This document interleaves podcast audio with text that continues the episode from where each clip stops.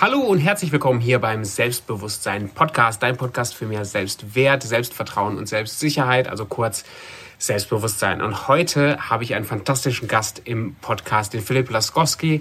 Er ist Mentaltrainer, Mindset Coach und mit dem unterhalte ich mich heute über das Thema Werte und auch darüber, warum Sein wichtiger ist als Tun oder Haben. Es war ein richtig spannendes Gespräch. Ich freue mich schon auf eure Rückmeldung. Viel Spaß dabei.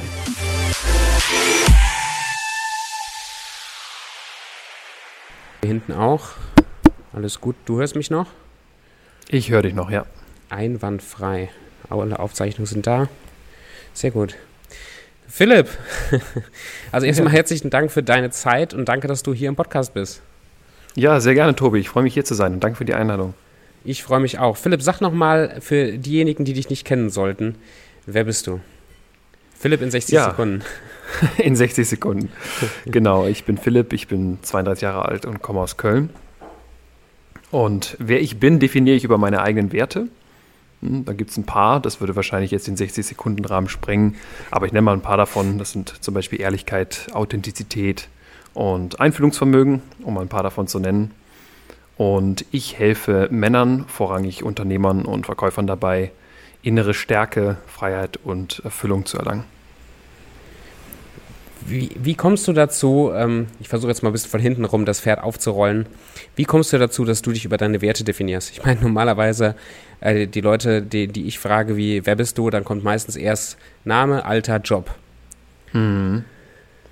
Ja, das gibt es natürlich eine Background-Story dazu. Hat auch sehr viel damit zu tun, warum ich jetzt mittlerweile das anbiete, was ich anbiete. Letztlich geht es darum, dass ich für mich eine Trennung geschaffen habe zwischen dem, was ich bin und auch mal sozusagen Klarheit darüber zu schaffen, wie beantworte ich eigentlich diese Frage, wer bist du? Ja, weil klar, Name gehört dazu zur Identität, Alter gehört dazu, aber das sind so Dinge, die sind uns irgendwie gegeben, da können wir auch nicht viel dran ändern. und ich finde Werte eben eine schöne Art und Weise, für sich klar zu sagen, ähm, wie so eine Art innerer Kompass, das möchte ich leben und ausdrücken und das möchte ich auch nicht leben und ausdrücken.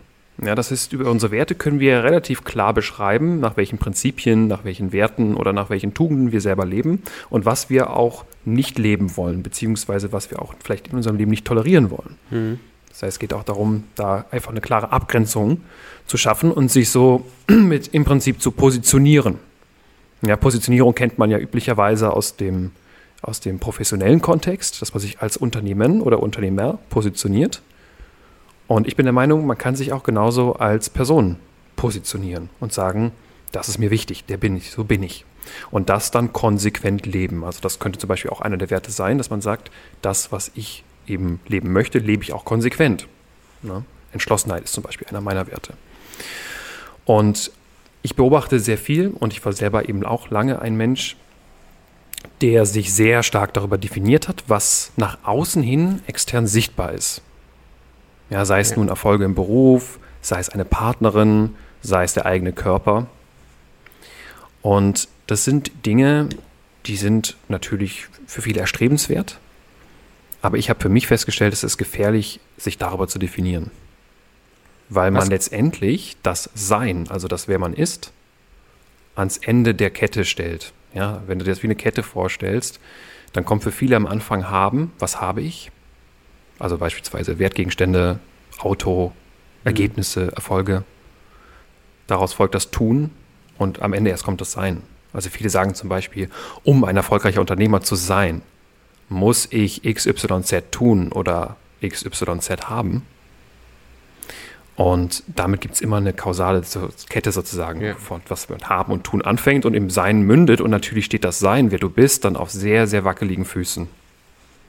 Ja, ja, gerade dann, wenn du noch nicht weißt, wie du dein Ergebnis erreichst. Ich habe so einen Schlagspruch auf meiner, meiner Webseite ganz oben. Äh, wer mehr erreichen will, muss auch mehr sein. Das ist genau mein, mein Claim für, für Unternehmer, dass anstatt sich zu fokussieren auf deinen monetären Erfolg oder auf dein unternehmerisches Sein, sich auf, sein, auf dein Sein zu konzentrieren, weil ich glaube, das muss die Basis sein, auch für einen Erfolg in anderer Hinsicht. Was glaubst du oder wie hast du das erlebt, dass wenn du dich zu sehr fokussierst oder definierst über dein Haben oder über das, was du tust, was sind so die, die Side-Effects? Also, was glaubst du passiert langfristig, wenn man seine Identität definiert über das, was ich halt tue oder das, was ich besitze? Mhm. Ja, eine Reihe von Dingen, würde ich sagen. Also zum einen, wie gesagt, ist es oftmals sehr instabil, mhm. weil es eben geknüpft ist an ein bestimmtes Ergebnis. Und häufig ist es so, wenn wir uns Ziele setzen, gerade beispielsweise in beruflicher Hinsicht, dann haben wir diese Ziele logischerweise noch nicht erreicht. Deswegen sind sie aktuell noch Ziele. Und es gibt keine hundertprozentige Garantie, dass wir dieses Ziel erreichen. Weil wir müssen erstmal die, die Bedingungen in Erfahrung bringen, die es benötigt, um das Ziel zu erreichen und sie dann auch noch umsetzen. Das heißt, zum einen ist das Selbstbild damit immer so ein bisschen im Wanken. Zweitens bauen wir starke Abhängigkeiten auf. Ja, also wenn die Identität wirklich knüpft ist an das, was extern sichtbar ist, dann bricht unsere Identität in dem Moment zusammen, wo das extern Sichtbare wieder weg ist. Also mal angenommen, du erreichst deinen finanziellen Durchbruch, den du dir wünschst, und aus irgendwelchen Gründen fällst du wieder runter, dann ist, wenn deine Identität an dieses extern sichtbare Ergebnis geknüpft ist, natürlich auch deine Identität stark beeinträchtigt. Und mir geht es vor allem noch um was anderes. Ich finde grundsätzlich super, wenn Menschen sich Ziele setzen. Ja, da fängt es oftmals schon an, dass viele Menschen keine Klarheit für sich haben darüber, was ihre Ziele sind. Hm. Und dass man aber Zielerreichung letztendlich als einen Kreislauf betrachtet von Tun und Haben. Also sozusagen die Dinge, die ich tue, führen zu bestimmten Ergebnissen. Das, was ich habe, sozusagen. Und ich kann dann am Ergebnis ablesen, ob mir das gefällt oder nicht, in welche Richtung sich das Ganze entwickelt. Wenn es mir gut gefällt, mache ich mehr von dem, was ich tue. Und wenn es mir nicht gefällt, dann weiß ich, ich kann was anpassen. Der springende Punkt ist hier, es ist ein Kreislauf oder wie man auch sagt, eine Iteration, also sprich ein stetiges Optimieren, was nur zwischen Tun und Haben stattfindet. Mhm. Was aber sich darin gar nicht befindet, ist das Sein. Das kann man völlig losgelöst davon definieren. Das ist das Schöne. Das heißt, du kannst zum Beispiel sagen, ich bin, und das kannst du jetzt beliebig ausfüllen, je nachdem, was dir persönlich wichtig ist, aber sagen wir mal, du möchtest unternehmerischen Erfolg. Ja. Dann gehst du nicht hin und sagst, um ein erfolgreicher Unternehmer zu sein, muss ich beispielsweise ein eigenes Unternehmen gründen und viel Geld verdienen und viel in mich investieren, sondern du kannst es umdrehen und sagen, ich bin ein erfolgreicher Unternehmer und das bringe ich zum Ausdruck dadurch, dass XYZ. Ja, das ist ein kleiner, aber feiner Unterschied. Das heißt, du entscheidest für dich, wer bist du, wer möchtest du sein. Also du definierst schon ein Sein, auch wenn du momentan noch gar nicht das Gefühl hast, da überhaupt schon angekommen zu sein. Also du definierst für dich ein Sein, was aber noch nicht unbedingt deine, deine Destination ist. Ähm, fast, ja. Ähm, es geht darum, ich glaube mittlerweile, du kannst nicht zu dem werden, was du sein willst, dadurch, dass du das Ergebnis hast, sondern die Reihenfolge ist umgekehrt. Die, Men die Menschen, die erfolgreich werden im Unternehmen, die haben zuerst begonnen zu denken und zu fühlen wie ein erfolgreicher Unternehmer. Die sind sozusagen von ihrer ganzen Denkstruktur, von ihrem Mindset, deswegen ist es bei mir auch so ein zentrales Thema, auf Erfolg gepolt. Ja, die haben einfach für sich förderliche und, und hilfreiche Denkmuster und Routinen entwickelt infolge von diesen Denkmustern. Und als Konsequenz daraus tun sie dann die richtigen oder, ich will nicht sagen richtig oder falsch, aber die Dinge, die für sie gut funktionieren. Ja. Und die führen dann zu dem unternehmerischen Erfolg. Aber umgekehrt, zu sagen, es kommt erst der Erfolg und dann bin ich in Folge davon, als Konsequenz davon ein erfolgreicher Unternehmer, das funktioniert nicht. Das kann man zum Beispiel auch in anderen Lebensbereichen sehen, dass es immer wieder vorkommt, wenn Menschen, die unter finanziell schwierigen Bedingungen leben und dann im Lotto gewinnen, ja. oftmals dieses Geld nicht lange halten können, weil ihr ganzes äh, Denkmuster, ihr System sozusagen nicht darauf vorbereitet und darauf gepolt ist, viel Geld im Leben zu haben oder auch viel Geld zu halten. Ja, ja, das heißt, alles fängt an mit dem Sein, alles fängt an mit deinen eigenen Gedanken. Übrigens auch Gefühle, Emotionen sind letztendlich nur eine Folge der Bewertung unserer eigenen Gedanken. Ja, viele Menschen denken zum Beispiel auch, dass ihnen die Situation oder andere Menschen Gefühle machen. Und das stimmt nicht. Es ist einfach ausschließlich unsere eigene Bewertung unserer eigenen Gedanken. Und das ist eine schöne Erkenntnis, weil es uns wieder in den Fahrersitz versetzt unseres eigenen Lebens. Wir haben es selber in der Hand, das zu trainieren, diese Trennung stärker zu, ja, zu üben, unsere Gedanken besser zu beobachten und damit auch vielleicht zu anderen Bewertungen zu kommen, die für uns selber förderlicher sind. Ja, je mehr positive Bewertungen du selber schaffst für deine Gedanken und zum Beispiel überlegst, wie dient mir das gerade, was kann ich hier gerade lernen oder inwieweit ist das hier jetzt für mich anstatt gegen mich, umso mehr kannst du es in für dich förderliche Maßnahmen und Verhaltensmuster überführen. Ja, unglaublich starkes Thema. Sehr cool, dass es dahin geht. Freut mich voll, weil ähm, mich das auch beschäftigt. Dieses erfolgreich sein heißt nicht, irgendein Ziel zu erreichen und sich daran zu messen, sondern das heißt jetzt die Entscheidung zu treffen, jemand zu sein und dann auch diese, die, die Eigenschaften auszuleben. Wie, wie kannst du das fixieren? Also wie, wie legst du fest, wenn es um Identität geht, wer du sein willst? Also jetzt konkret mhm. Philipp, aber auch nochmal übertragen auf, auf, auf mich oder auf die Zuhörer. Wie finde ich raus, wer ich bin oder wer ich sein will? Darf mhm. ich jeder oder kann ich jeder sein oder wie finde ich das raus? Mhm. Spannende Frage. Und ich glaube, dass die Antwort auch mehrere Komponenten umfasst aus meiner Sicht. Also zunächst mal finde ich ganz wichtig, dass du die Frage schon richtig, aus meiner Sicht richtig stellst, nämlich wie finde ich heraus, wer ich sein will? Und das ist schon mal ein springender Punkt. Weil die meisten von uns ständig überlegen oder ihr Leben danach ausrichten, wer sie glauben sein zu sollen. Und nicht, wer sie glauben oder meinen sein zu wollen. Das ist schon mal ein großer Unterschied, zu sagen, ich muss oder ich soll XY sein, um beispielsweise die Erwartungen von außen, von meinem Umfeld, von meiner Familie, von meiner Partnerin, von meinen Kindern etc. pp. zu erfüllen. Das ist eine völlig andere Ausgangslage und auch eine andere Art von Fragen, die man sich selber stellt, als zu sagen, was will ich denn eigentlich? So, und da gibt es eine relativ simple Fragetechnik, mit der man auch schon relativ leicht überprüfen kann, ist es eigentlich gerade etwas, was ich für mich möchte? Oder etwas, was ich vielleicht zum Beispiel für die Anerkennung von außen tue? Mhm. Und du kannst dir erstmal die ein und dieselbe Frage, nämlich die Frage, will ich das, dreimal stellen und du legst jedes Mal die Betonung auf ein anderes Wort. Also du fragst dich erstmal, will ich das? Also ne, nicht, ist es was sollen, sondern will ich das wirklich? Dann die zweite Frage ist, will ich das? Oder will das eher mein Partner? Oder will das mein Arbeitskollege, mein Chef? Und die letzte Frage ist dann, will ich das? Also trifft es das wirklich das, was ich mir vorstelle? Also eine sehr, sehr simple Technik, aber schon mal ein Anfang. Und was ich dann gerne noch mich, wenn ich dreimal Ja sagen kann dazu, dann noch gerne frage ist, jetzt mal angenommen, ich würde, wenn es um ein Ziel geht, dieses Ziel erreichen, würde ich es immer noch erreichen wollen, wenn niemand davon erfährt? Also wenn es niemand mitbekommt. Ja. Sehr, sehr geil. Damit kann man ganz gut mal überlegen, tue ich das eigentlich gerade wirklich für mich ne? oder ist das für die Anerkennung? Also das, das ist zum Beispiel eine Annäherungsweise. Und ansonsten würde ich sagen, dass dieser Prozess Werte für sich zu finden, Prinzipien für sich zu finden, über die man sich selber und die eigenen Handlungsweisen definieren möchte. Das ist ein Prozess, den man auch schleifen kann. Ne? Genauso wie es in der Positionierung im Unternehmen ein Prozess ist, der üblicherweise mehrere Evolutionsstufen umfasst, so kann das auch sozusagen der persönlichen Positionierung sein. Das heißt, ich würde empfehlen, mal anzufangen mit vielleicht drei oder vier Werten, von denen man jetzt schon relativ klar weiß, dass sie dir wichtig sind. Also viele Menschen haben zum Beispiel den Wert Ehrlichkeit.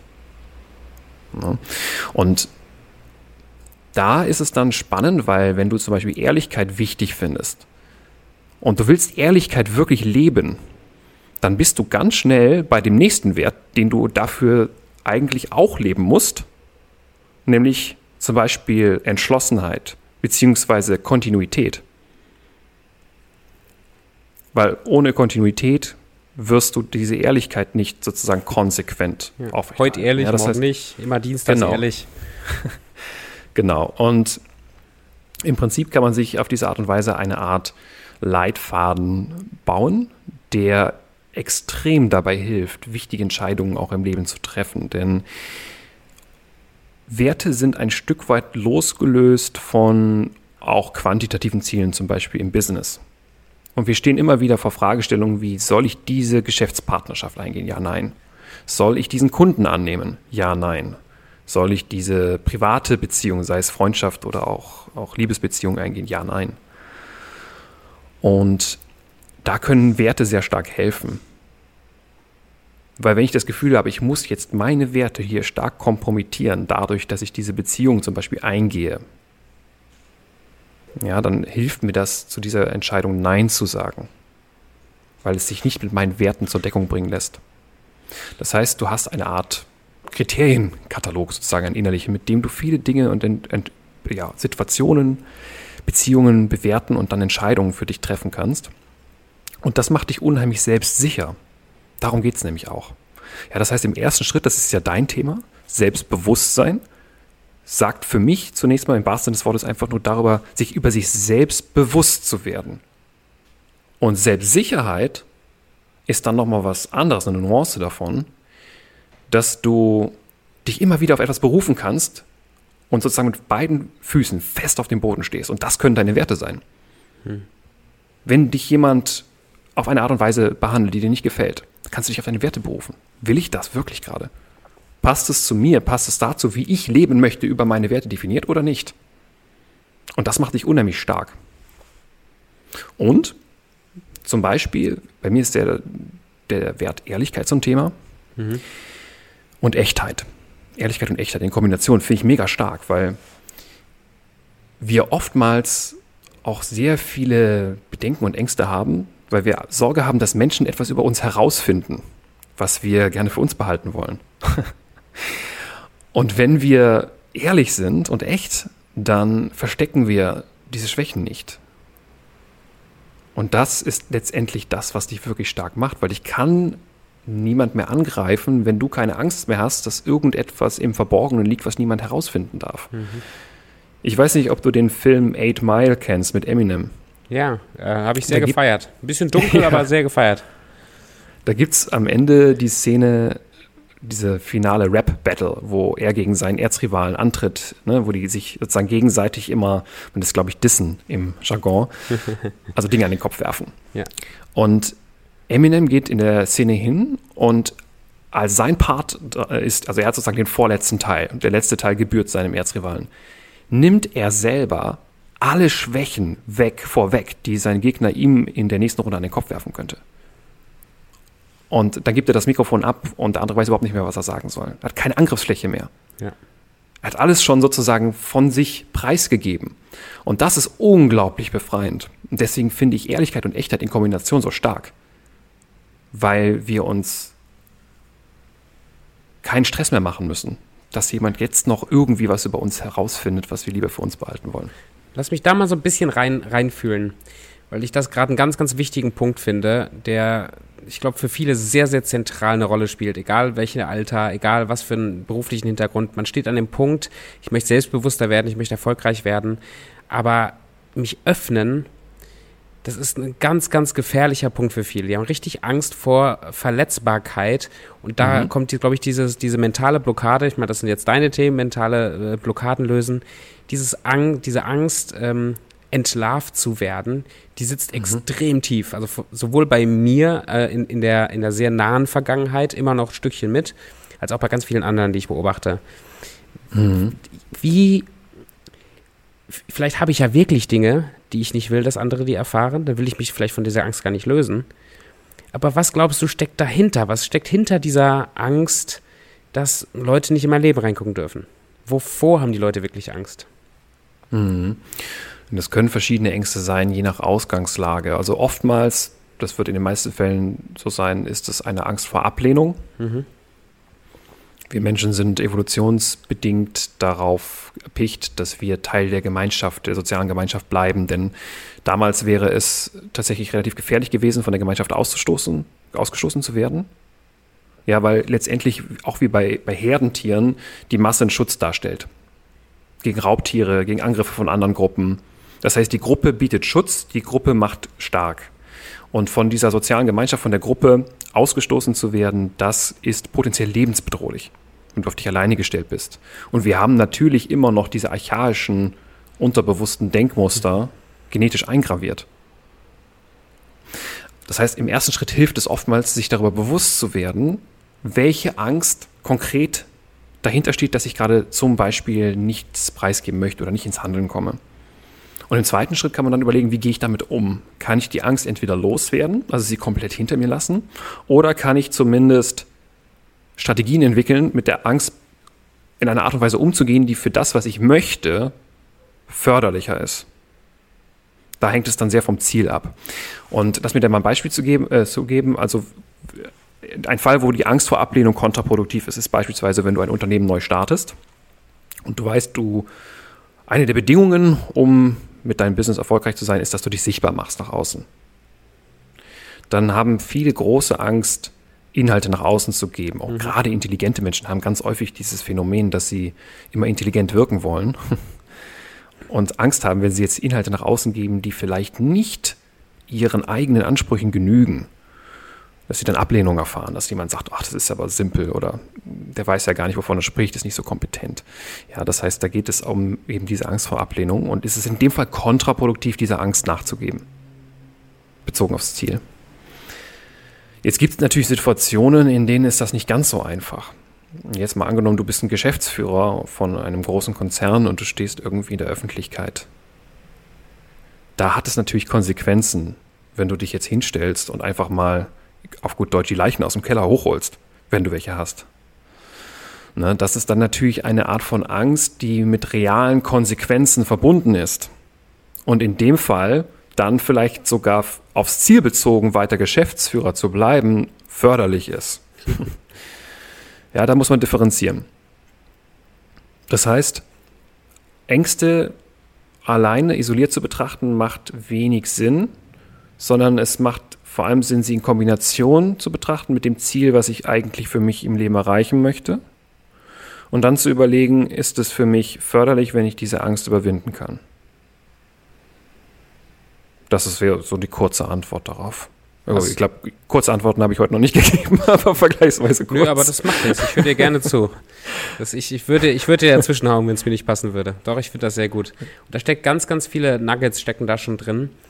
Ähm, in deinem Leben, Philipp, hat, hast du den Punkt, musstest du irgendwann mal wie so einen Schalter umlegen oder so den, den Hügel überklimmen sozusagen von Unechtheit auf Echtheit oder wo du diese Ängste selber losgeworden bist? Gibt es eine mhm. Geschichte, warum du jetzt so offen, also ich, ich kenne dich noch nicht so intensiv, aber du gehst wahrscheinlich auch mit deinen Schwächen äh, offener um, als du das vielleicht vor ein paar Jahren gemacht hast. Mhm. Also mhm. war da ein Prozess bei dir und magst du uns da ein bisschen mit reinnehmen? Ja, der ist tatsächlich relativ lang, der Prozess. Ich versuche es mal ein bisschen abzukürzen. Also es gab mehrfach Situationen in meinem Leben, wo ich mich bewusst Ängsten auch gestellt habe und bezogen auf ein Ziel eben auch diese Ängste überwinden wollte. Also zum Beispiel im privaten Bereich war das so, dass ich nach einer Trennung von einer sehr langen Beziehung die fast zehn Jahre ging, mit einmal wieder Single war und ich war ziemlich aufgeschmissen, ehrlich gesagt, so in dem ganzen Kontext von Dating und Kennenlernen. Und ich habe dann einfach festgestellt, dass es mir sehr schwer fiel, auf Frauen zuzugehen, die mir persönlich gefielen. Und da habe ich gemerkt, da habe ich eine Angst. Auch eine Angst vor Ablehnung zum Beispiel. Und das wollte ich ändern. Das hat auch nicht so in mein Selbstkonzept gepasst.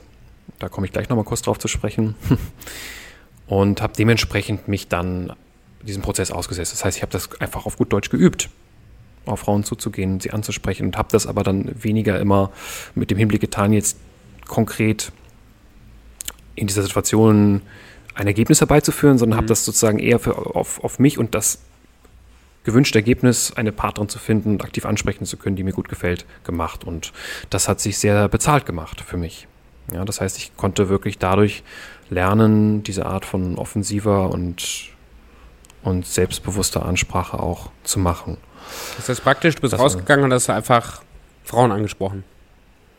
Genau, das war am Ende sozusagen das Ergebnis davon. Und auf diese Art und Weise habe ich letztendlich auch meine heutige Freundin kennengelernt, indem ich sie auch angesprochen habe und sie hat mir die ersten zehn Minuten ordentlichen Widerstand gegeben. und da war ich an dem Punkt, da habe ich mich davon nicht mehr so schnell einschüchtern lassen. Man muss natürlich dann auch in der Lage sein, das einigermaßen einzuschätzen. Geht man jemandem gerade wirklich auf die Nerven oder ist Interesse da und es wird nur so ein bisschen spielerisch vielleicht auch kaschiert. Letzteres war dann in meinem Fall meine Einschätzung. Ich lag richtig damit. Also ich, ich möchte jetzt hier nicht jemanden ermutigen, Leute 15 Minuten lang zu verfolgen, wenn sie klar signalisieren, dass sie kein Interesse haben. Mm, aber sagen wir so, ich hätte diese Unterhaltung wahrscheinlich nicht fortgeführt, hätte ich diesen Prozess nicht durchlaufen, hätte ich nicht diese Selbstsicherheit an dem Punkt gehabt. Und das war jetzt mal so ein Beispiel aus dem privaten Bereich. Ein ganz einschneidendes Erlebnis war letztes Jahr für mich, weil ich nach vielen Jahren sehr ehrgeiziger Karriere und zwei Startup-Gründungen Burnout-artige Zustände hatte. Also ich war völlig apathisch und hatte keinen Antrieb mehr. Ich habe Panikattacken gehabt, also mit sehr, sehr starken körperlichen Symptomen, wo ich wirklich dachte, ich kippe jetzt um und sterbe hier.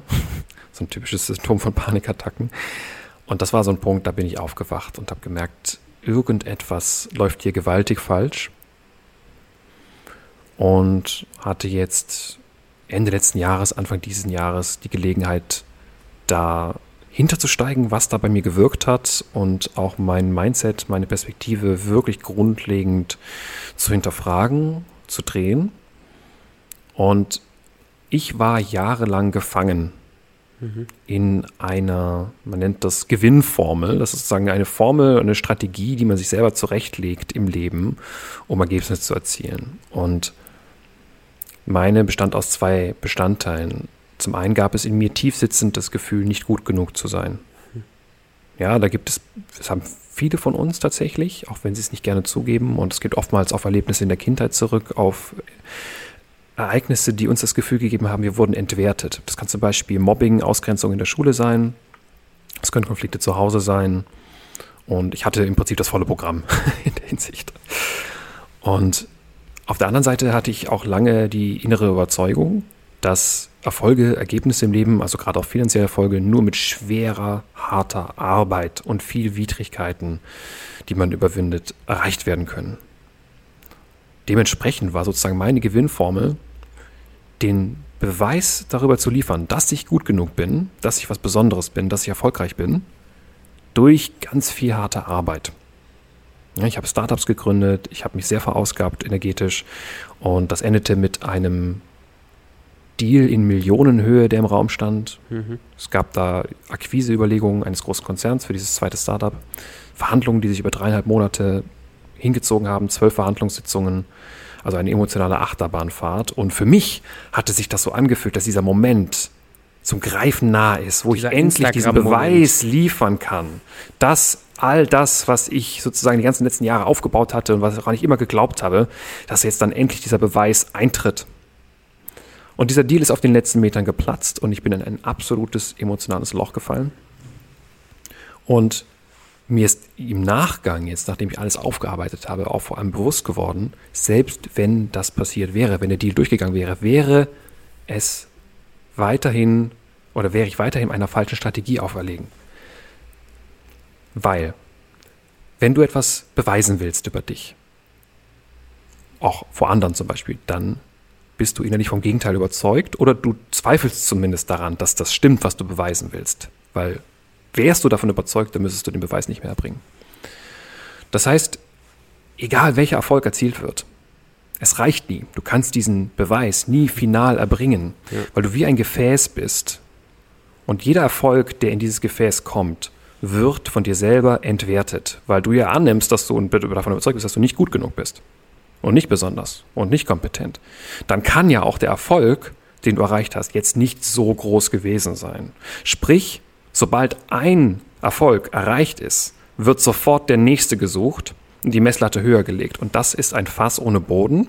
Und die Abwärtsspirale entsteht dadurch, dass der Erfolgsdruck immer höher wird, weil die Ziele immer höher gesetzt werden und gleichzeitig das Selbstwertgefühl immer weiter sinkt.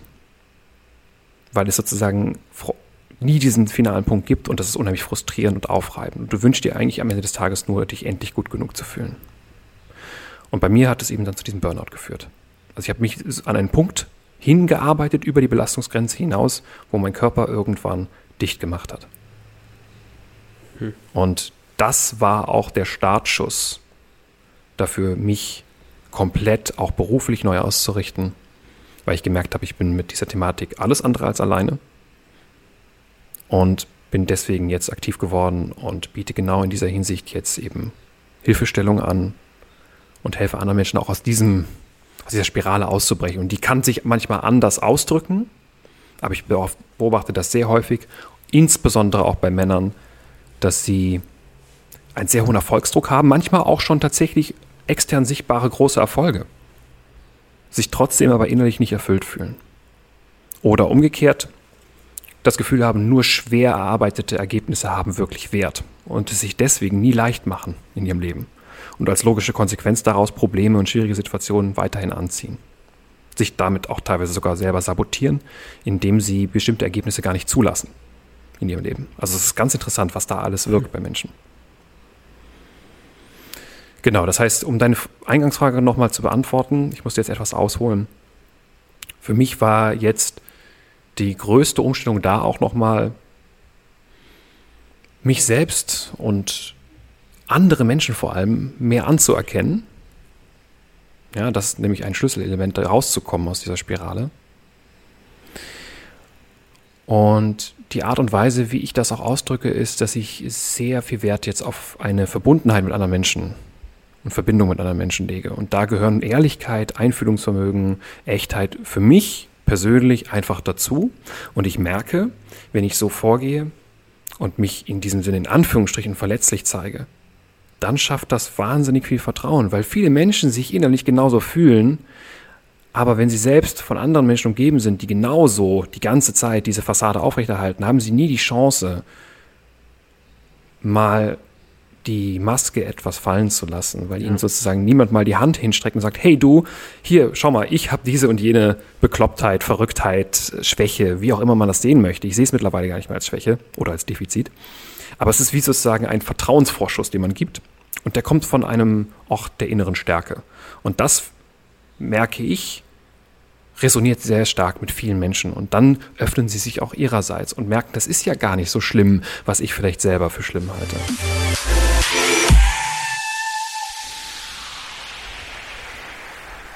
In meinem Leben war das eine, war eine dieser Messlatten, die das offenbart hat, wie, ähm, wie sehr diese Masken einfach da sind und wie, wie sehr ich versuche, den inneren Kern zu schützen, äh, war meine Frau.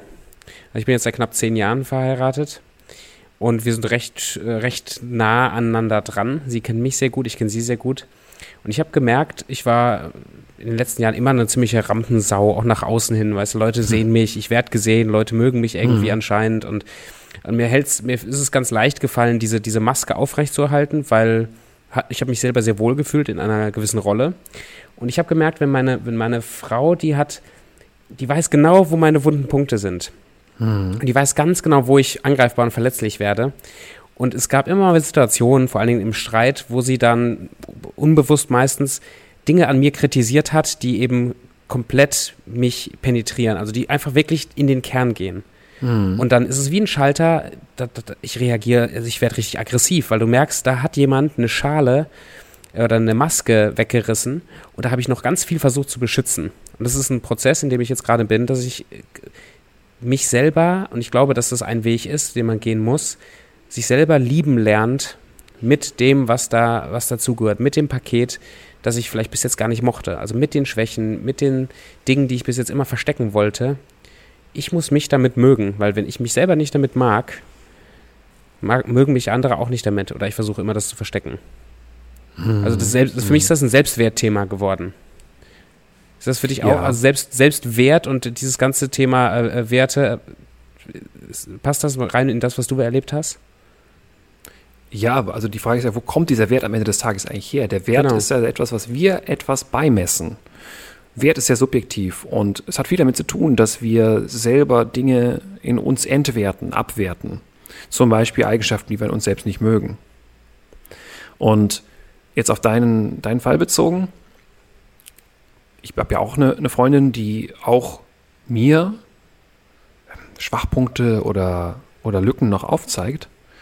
Und ich bin unheimlich dankbar dafür. Mhm. Und ich, ich würde dir genau das gleiche empfehlen, dass du deiner Frau die Anerkennung dafür zeigst, dass sie dir letztendlich dabei hilft, diese Stellen zu identifizieren, weil das gibt dir die Chance, dann damit zu arbeiten, daraus was zu machen.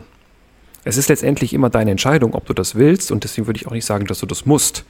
Aber du darfst es, du kannst es und du kannst dir immer überlegen, hilft mir das, daran zu arbeiten, bezogen auf das, was ich erstens erreichen möchte in Zielen und zweitens noch meiner Meinung nach viel wichtiger, bezogen auf die Werte, die ich leben möchte. Mhm. Weil diese Werte, wir alle sprechen auch immer von dem großen Warum, was Menschen haben. Was ist dein Why? Was ist dein Warum in deiner Arbeit? Die Werte zu identifizieren, das ist ein wunderbares Mittel, dieses Why mal wirklich für sich klar zu kriegen. Wohin soll eigentlich die Reise gehen?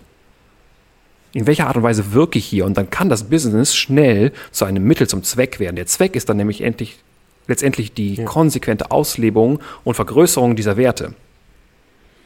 Und ein Business ist ein Vehikel, was dich in die Lage versetzt, durch beispielsweise finanziellen Gewinn dieses Wirken größer zu machen und Dinge zu ermöglichen. Aber es ist kein Selbstzweck mehr. Ist auch ganz spannend. Damit hat man eben auch so ein klareres Why für sich definiert. Und letztendlich ist deine Partnerin jetzt in dem Fall jemand, der dir hilft oder dich befähigt durch, durch gute Beobachtungen von Dingen, wo du dir vielleicht noch selbst auf den Leim gehst oder wo du deine eigenen Werte nicht konsequent lebst, dir das zu spiegeln und dir damit wieder Gestaltungsmöglichkeit zu geben.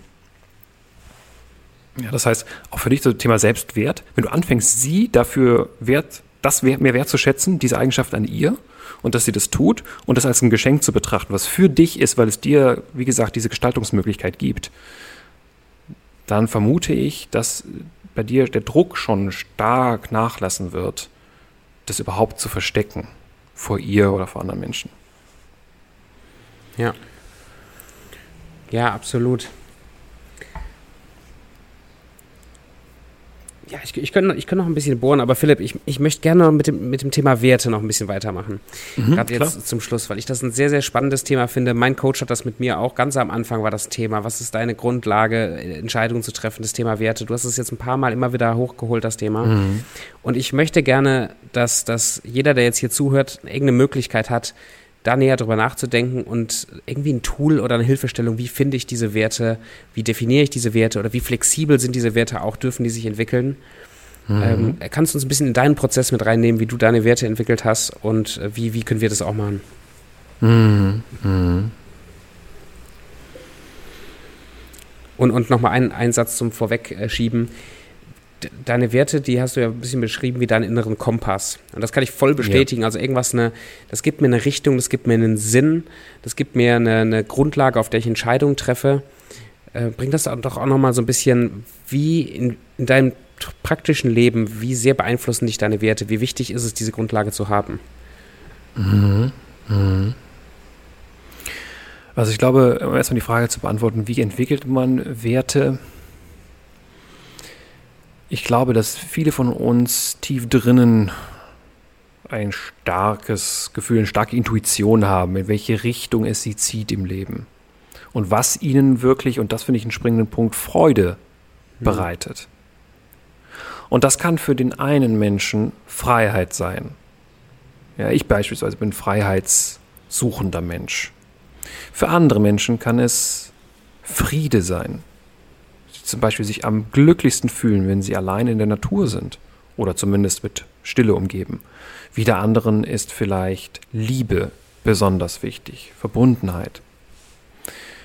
Und das für sich zu verstehen, hilft dir, deine Ziele auch besser zu definieren, weil wenn jetzt beispielsweise Freiheit ein großer wichtiger Wert ist, dann ist ein eigenes Business ein, förderlicher, ein förderliches Ziel, um diesen Wert größer zu machen in deinem Leben und den konsequenter ausleben zu können. Wenn hingegen aber Liebe ein Ziel ist, dann, ich sage nicht, dass ein Business nicht geeignet ist, aber dann wäre es zum Beispiel nicht unbedingt smart, in eine Region zu ziehen, wo du ganz alleine bist, sondern dann ist es vielleicht wichtig, dass du dich mit Menschen umgibst, mit vielen Menschen und sozusagen diesem Wert Liebe auch mehr Chancen und Raum gibst in deinem Leben. Ja, und jetzt nicht nicht eigenbrötlerisches, eigenbrötlerisches, eigenbrötlerisches Dasein zu fristen. Das heißt, das ist vor dem Hintergrund der Zielsetzung auch ganz wichtig, mit den Werten vielleicht mal zu starten. Das tun nämlich viele nicht. Und ich würde vorschlagen, dass man, wenn man jetzt bei Null startet mit den Werten, sich wie gesagt einmal vor Augen führt, was macht mich eigentlich happy? In, welcher, in welchen Situationen, in welcher Umgebung, mit welchen Menschen fühle ich mich am freudvollsten, am ausgeglichensten. Und das vielleicht auch mal so ein bisschen zu protokollieren, also immer wieder aufzuschreiben, um mal so ein Gefühl zu entwickeln, ist das jetzt nur eine Tagesstimmung oder merke ich, dass hier etwas tiefer sitzt bei mir? Das kann zum Beispiel schon mal ein Anfang sein. Und dann zu schauen, was ist auch etwas, was ich an anderen Menschen sehr schätze, wenn sie, wenn sie sich wie mir gegenüber verhalten. Also wie möchte ich, dass andere Menschen sich mir gegenüber verhalten? Und das für sich selbst zu übernehmen. Oder anders gesagt, wie würde ich mir denn wünschen, dass sich andere Menschen mehr verhalten? Und dann eben nicht hinzugehen und das anderen Menschen vorzupredigen und sie zu versuchen zu kontrollieren in dieser Hinsicht, sondern zu sagen, hey, ich würde mir das von anderen Menschen mehr wünschen, das heißt, ich gehe hin und ich lebe das einfach vor. Ich bin so, ich zeige das und ich habe auch das Recht, Menschen nicht in mein Leben zu lassen, die diese Werte immer wieder verletzen. Also da auch eine Grenze zu ziehen. Ja, das heißt, wie ein guter Beobachter in der Umwelt zu schauen, was mag ich oder was fehlt mir vielleicht auch bei anderen Menschen, geht von beiden Richtungen. Und das für sich selbst zu übernehmen und sozusagen auch einen Schritt vorauszugehen. Da sind wir vielleicht auch ein bisschen bei dem Thema Leadership, weil das ja auch für dich äh, eins deiner, äh, deiner Bausteine ist, soweit ich weiß. Leadership hat für mich auch viel damit zu tun, Werte vorzuleben und damit andere zu ermutigen, das ist einer meiner Werte, Ermutigung, zu ermutigen, das ebenfalls zu tun oder zu probieren und den Zugewinn für sich und andere Menschen darin zu erkennen. Das heißt, meine Werte haben auch viel damit zu tun, wie kann ich die Erfüllung, die Zufriedenheit und auch den Mut für andere Menschen erhöhen, dass sie sich mehr zutrauen und mehr auf das hören, was ihre Intuition ihnen mitteilt. Ne? Und eine Sache möchte ich noch dazu sagen, zu dem Thema Werte. Letztendlich ist es den meisten Menschen ja am Ende des Tages auch wichtig, dass sie sich authentisch fühlen, Echtheit. Und das finde ich eine ganz spannende Frage, weil ich habe lange darüber nachgedacht, wie kann man eigentlich beurteilen, ob, sich etwas echt anfühlt. Mhm. Und die Definition, die es für mich am meisten trifft, was sich aktuell in der Gegenwart für einen selber echt anfühlt, ist, wenn Denken, Fühlen und Handeln kongruent sind. Es reicht schon, wenn eine der drei Komponenten nicht zu den anderen beiden passt und dann merkt man, ah, irgendwas stimmt nicht, irgendwas fühlt sich nicht gut an. Und das sind dann oftmals zum Beispiel auch Entscheidungen, die wir treffen, wo unser Bauchgefühl sagt, ah, ah, Finger weg, fühlt sich nicht stimmig an. Wir dann aber unseren Kopf, also durch das Denken, drüber stellen. Wir sagen, ja, ich habe doch jetzt hier für und wieder abgewogen und rein kognitiv möchte ich diese Entscheidung treffen. Meine persönliche Erfahrung und die von vielen anderen Menschen ist, später müssen wir immer wieder zu dem Punkt, oder kommen wir zu dem Punkt, wo wir sagen, unser Bauchgefühl hat recht. Das heißt, diese Stimmigkeit, die ist ein sehr, sehr guter Ausgangswert und auch damit kann man Werte bemessen. Also was erstens hilft mir, dieses Gefühl von Stimmigkeit aufrechtzuerhalten in meinem Leben und welche Werte fühlen sich auch damit stimmig an. Und der zweite Punkt zum Thema Authentizität ist, dass sich die Definition dafür, was sich authentisch anfühlen kann, äh, anfühlt für uns, das kann sich ändern im Laufe der Zeit. Gerade dann, wenn wir jemand sind, der sich weiterentwickelt. Und ich betrachte mittlerweile persönliche Weiterentwicklung nicht im Sinne eines Wachstums wie eine Ausdehnung nach außen, sondern wie eine Reise nach innen. Ich glaube, dass es für uns alle so eine Art wahrste, echteste Version von uns selbst gibt, tief drin. Und im Laufe unseres Lebens, seit der Kindheit, haben sich viele Sedimentschichten an Erfahrungen darüber angehäuft und sich Ängste gebildet, Überzeugungen. Und die kann man sukzessive auflösen, abarbeiten und nähert sich somit immer weiter dem eigentlichen Kern an. Und den sozusagen dazu Kontakt herzustellen, zu sich selber den Kontakt herzustellen und das wiederum dann nach außen zu geben, darum geht es letztendlich bei mir, bei Werten. Weil sie letztendlich das Transportmedium davon sind, was wir innerlich sind. Werte und natürlich Emotionen. Also im Grunde entwickelst du das, was da ist. Also du wickelst die ganzen Schichten ab, die ja, da drumherum sind, um dann irgendwann im Kern genau. anzukommen. Genau. Und das nach außen. Und das Wachstum nach außen, was damit einhergeht, das ist dann tatsächlich eher das Wachstum im Sinne davon, dass man dieses Wirken vergrößert und mehr Menschen damit erreichen kann. Ja. ja da ist es dann wieder sozusagen eine Ausdehnung nach außen. Mir gefällt das Bild so schön, das zu vergleichen mit einem, mit einem Baum oder mit einem Apfel. beziehungsweise mit einem Ast an einem Baum, der ja auch nicht mhm. sagt, hier, ich presse jetzt die Frucht raus, ich hau mir jetzt die ganze Frucht und der konzentriert sich auf die Frucht. Nee, was der Ast machen muss, ist, der konzentriert sich auf den Stamm. Der konzentriert sich daher, da drauf, wo die Nährstoffe herkommen. Der konzentriert sich mhm. auf, auf den, den Fluss, der da ist an Nährstoffen und die Frucht ist das Ergebnis davon. Und ich glaube, ich sehe das in meinem Leben, ich sehe das im Leben von vielen. Ich will ja jetzt schon jemand sein, der ich vielleicht nicht bin oder ich möchte jetzt schon ein Ziel erreicht haben, das mhm. ich vielleicht gar nicht unbedingt erreichen soll oder noch nicht da bin. Und ich konzentriere mich so sehr auf den, auf, die, auf, die, auf, des, auf den Weg oder auf die Frucht und gar nicht so sehr auf die Quelle, wo das herkommt oder auf, die, mhm. auf, die, auf den Kern, wo ich entwickle. Und ich finde das unheimlich wichtig, gerade in der Businesswelt, aber persönlich, eigentlich in jedem Bereich, ist eigentlich total egal, in was für einem Bereich, äh, sich diesen, diesem Kern, Kern zu nähern, wie du sagst. Gefällt mhm. mir sehr, sehr mhm. gut. Ja. Arbeitest du praktisch mit deinen Werten? Ja. Ich arbeite nicht nur praktisch mit denen, sondern ja, ich habe die auch, auch aufgeschrieben und lebe sie. Ich würde nicht, nicht nur sagen, ich arbeite damit, weil es nicht nur mein Geschäft betrifft, sondern ich lebe das auch privat.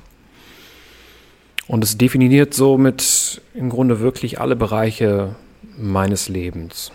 Ja, und ich finde die Metapher schön, die du da genannt hast mit dem Baum, weil, wie du schon sagst, letztendlich viele so an der Rinde sind und mhm. erstmal zu verstehen und den Kontakt zu finden zur, zur Quelle innen hilft unglaublich beim Selbstverständnis, Stichwort Selbstbewusstsein. Und dann zu sagen, ja, das, das gefällt mir zum Beispiel daran und das, darüber definiere ich mich dann in Form von Werten, die das am besten sozusagen beschreiben. Das ist dann diese Selbstsicherheit weil es sozusagen unerschütterlich ist. Es ist der, der Stamm, das ist der innerste Kern des Baumes und der ist stabil. Und dann kann jemand mal die Rinde abkratzen draußen, aber das macht dem Baum am Ende des Tages nicht viel aus. Ja. Ja. Wenn du aber sozusagen dich nur auf, auf Ebene der Rinde definierst, dann bist du entsprechend anfällig. Ja, sehr, sehr gut. Gefällt mir sehr schön. Philipp, ähm, ich habe eigentlich noch ein paar Sachen äh, zu, deiner, zu deiner Vergangenheit, aber vielleicht machen wir das in der nächsten Folge. Ja, gerne. Äh, ich lade dich einfach gerne nochmal ein, äh, weil das hat mir sehr viel Spaß gemacht, heute über das Thema Werte mit dir zu sprechen. Und zum Schluss habe ich noch so eine kleine kurze Frage, kurze Antwortrunde. So ein paar äh, Statements, da kannst du aus mhm. dem Bauch heraus kurze Antworten geben. Aber bevor wir dahin kommen, hast du noch äh, ein paar Dinge, die dir gerade im Kopf rum, rumschwirren zu dem Thema Werte, zum Thema Selbstbewusstsein, wo du sagst, das, das passt jetzt noch so gut in die Folge, das muss hier rein? Ja, vielleicht für Menschen, die zum Perfektionismus tendieren und jetzt glauben, sie brauchen ganz, ganz viele Werte. Perfektionismus definiert sich nicht darüber, dass man nichts weiteres addieren kann, sondern darüber, dass man nichts mehr wegnehmen kann. Sprich, bei den Werten, auch da, versuche sozusagen die, das Minimum an Werten zu finden, mhm wo du keinen mehr wegnehmen kannst, weil wenn du den wegnehmen würdest, dann würde sich grundlegend was falsch anfühlen oder würdest du das, nicht mehr richtig leben weg. können. Genau. Das heißt, mach keinen Katalog und, also wenn es 50 Werte sind, gut und schön, das ist äh, dann auch okay. Aber ich will damit nur sagen, jetzt nicht hinzugehen und sich zu überlegen, mein Gott, ich muss so viele Dinge, so viele Aspekte sind mir wichtig, sondern versuche es herunterzubrechen auf die essentiellen Werte, die großen, die großen Bausteine deines Wertefundaments, wo, die du, wo du keinen mehr wegnehmen könntest. Ja, und das wäre dann sozusagen die perfekte Beschreibung deiner Werte zum sehr, aktuellen sehr Stand. Magst du uns deine Werte zum Schluss nochmal äh, aufzählen? So zum Thema, wer ist Philipp? Ja, sehr gerne. Kann ich gerne machen. Also ich nenne das die, ähm, die 8E, weil die alle mit E anfangen. Und tatsächlich wahrscheinlich demnächst noch zwei dazu. Äh, der erste Wert ist Echtheit. Ja, das heißt, ich verstelle mich nicht, ich stehe zu mir und meinen Werten und das spiegelt sich entsprechend auch in meiner Arbeit und meinem Auftritt nach außen wieder. Dann Ehrlichkeit. Ich werde es jetzt vielleicht nicht alle einzeln erklären, ich, ich erwähne sie einfach mal. Ehrlichkeit, ähm, Einfühlsamkeit, Schrägstrich Empathie, mhm. Eigenverantwortung, Entschlossenheit, Entwicklungsorientierung, Ermutigung und Einfluss, positiver Einfluss. Und der Wert der, oder die beiden Werte, die ich wahrscheinlich noch ergänzen werde, sind ähm, Expansion. Da geht es um das Vergrößern, auch des Einflusses. und Expression, also wirklich auch die eigenen Emotionen einfach auch auszudrücken und nicht in sich zu halten. Ja, und da muss ich jetzt für mich selber nochmal prüfen, ob das Werte sind, die, da sind wir jetzt beim Thema davor, Werte sind, die ich wirklich nicht wegnehmen kann.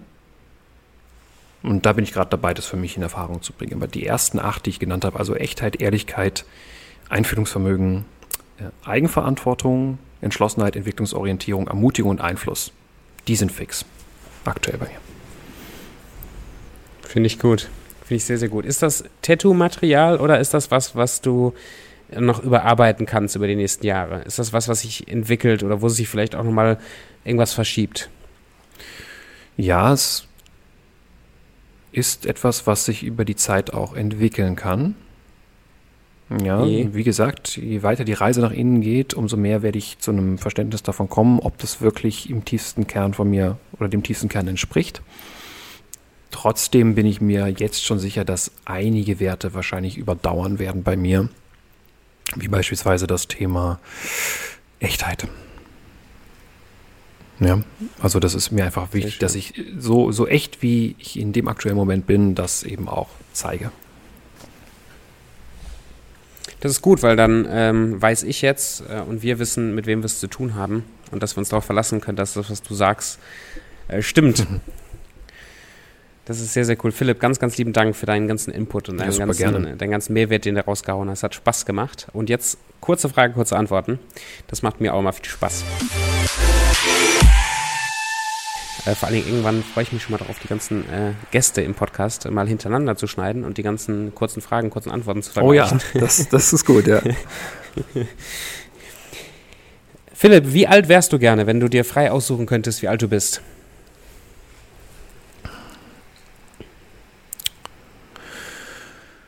35. Das ist gut. Wann hast du das letzte Mal geschaukelt? Hm, vor zwei Wochen ungefähr. Ein guter Schnitt. Ist ein gutes Zeichen, wenn das noch nicht so lange her ist. Also von wegen freiheitsliebend und so. Ja. Sehr schön. Was ist dein Lieblingsfilm? Oh wow, mein Lieblingsfilm. Hm. Ich würde sagen, weil es einfach so viele kindliche Erinnerungen gibt, die ich damit verbinde, einer der Star Wars-Filme. Und zwar der, wo Darth Vader äh, Luke ins Bild setzt, dass er sein Vater ist. Ich glaube, das ist ein sehr düsterer, zumindest habe ich ihn sehr düster in Erinnerung als Kind. Das hat mich damals sehr beeindruckt. Ja, die habe ich vor kurzem ich die ganze Reihe nochmal geguckt und die ist deutlich besser, als ich das abgespeichert hatte vorher. Der hat mir sehr gut gefallen. ah, es gibt viele Filme, die ich sehr, sehr gerne mag. Aber das ist so einer, mit dem ich emotional was verbinde. Hm. Sehr cool. Ja, ich genieße es auch sehr. Was ist dein Lieblingsbuch, Philipp? Hm. Der klingt etwas überzogen, der Titel. Ähm, das ist The Way of the Superior Man. Das ist ein mhm. Buch, was mich sehr geprägt hat, von David Data. Da geht es im Prinzip auch um viele der Themen, die wir angesprochen haben. Also zum Beispiel die Zweckfindung im Leben als Mann und dass es auch eine Reise ist. Der Umgang mit der Partnerin, Polarität. Das sind zum Beispiel Themen, mit denen habe ich mich sehr beschäftigt in den Jahren, wo ich auch mich mit Beziehungen und Dating auseinandergesetzt habe. Und es geht auch in eine spirituelle Richtung, das Buch. Ich bin bisher kein spiritueller Mensch, aber die Ansätze und Gedankenmodelle finde ich sehr interessant in dem Buch und ich kann es jedem Mann empfehlen. Sehr cool, danke. Kommt auf die Will ich lesen Liste. Was bedeutet Erfolg für dich? Erfolg bedeutet für mich, mein echtestes, innerstes Ich ausdrücken zu können, wirksam also wirksam ausdrücken zu können und anderen das Gleiche zu ermöglichen. Cool. Was bedeutet Geld für dich? Geld bedeutet für mich ein Mittel zum Zweck, um meinen Wirkungsgrad, meinen Wirkungsgrad vergrößern zu können. Mhm. Cool, gefällt mir gut. Und ähm, was lernst du gerade im Moment? Wie ich das, was ich inhaltlich mache mit meinen Kunden, auf eine Art und Weise zu verpacken, die vermarktbar ist. Denn ich arbeite also sehr stark an der Ursache für viele Symptome, die sich bei den Menschen im Leben zeigen. Und tendenziell kaufen Menschen eher Lösungen für Symptome als für die Ursache. Das heißt, für mich ist es gerade ein spannendes Thema. Wie bekomme ich meine inhaltliche Arbeit, das, was ich wirklich tue, so verpackt, dass Menschen den Erstkontakt, den ersten Weg zu mir finden und ich ihnen dann den wahren Wert eben auch zeigen kann im persönlichen Gespräch. Glaubst du, dass du dir eins, eine Ursache bzw. ein Symptom, meine ich, äh, dir raussuchen wirst, worauf du dich positionierst, worauf du dich festlegst erstmal?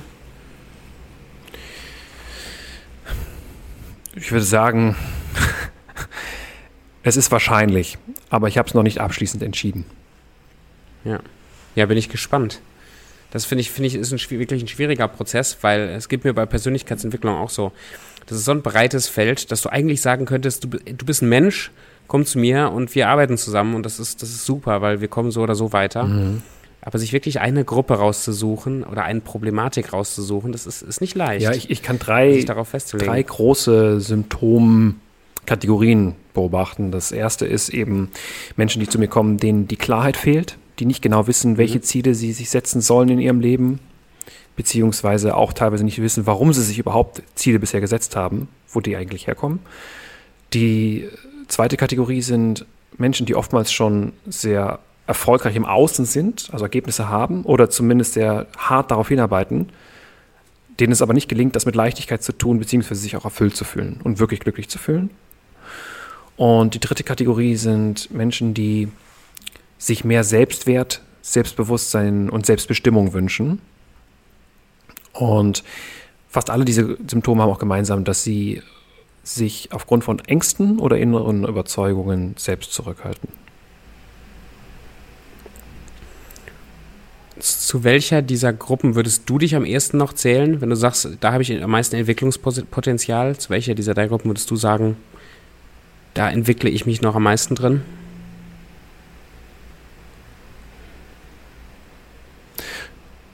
Die zweite. Ja, da hat es bei mir auch ähm, gegen, gegen der Schalter bei ja, mir auch an. Also es ist für mich auch immer noch eine Übung, dass ich, hm, die, dass die Dinge leicht sein dürfen. Aber vor allem geht es mir darum, dass ich auch gerne mein Wirken noch weiter vergrößern würde. Ich würde gerne mehr Menschen erreichen und ich weiß, dass dafür eben mehr Umsatz und damit sozusagen mehr Möglichkeiten, Kontakte herzustellen, eine sehr sinnvolle Sache ist und die ist eben noch nicht an dem Punkt, wo ich es gerne hätte. Deswegen ist das für mich gerade so ein Fokus. Ja, halt mich aus dem Laufenden. Ich bin gespannt, das zu verfolgen, deinen dein Weg. Ja, vielen Dank. kurz, kurz zur nächsten Frage noch. Dein Lieblingszitat oder ein sehr prägendes Zitat für dich?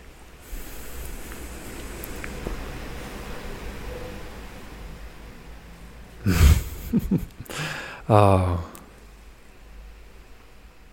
95% of life is on-the-job training. Also auf Deutsch, zu 95 Prozent besteht das Leben aus On-the-Job oder Training bei der Arbeit. Ja, das, das, das enthält viel, dieses Zitat für mich, weil es einem hilft, den Perfektionismus abzulegen, weil es auch suggeriert, alle kochen mhm. mit Wasser und es ist ein ewiges, es ist ein ewiger Prozess. Und das ist auch okay so. Ja.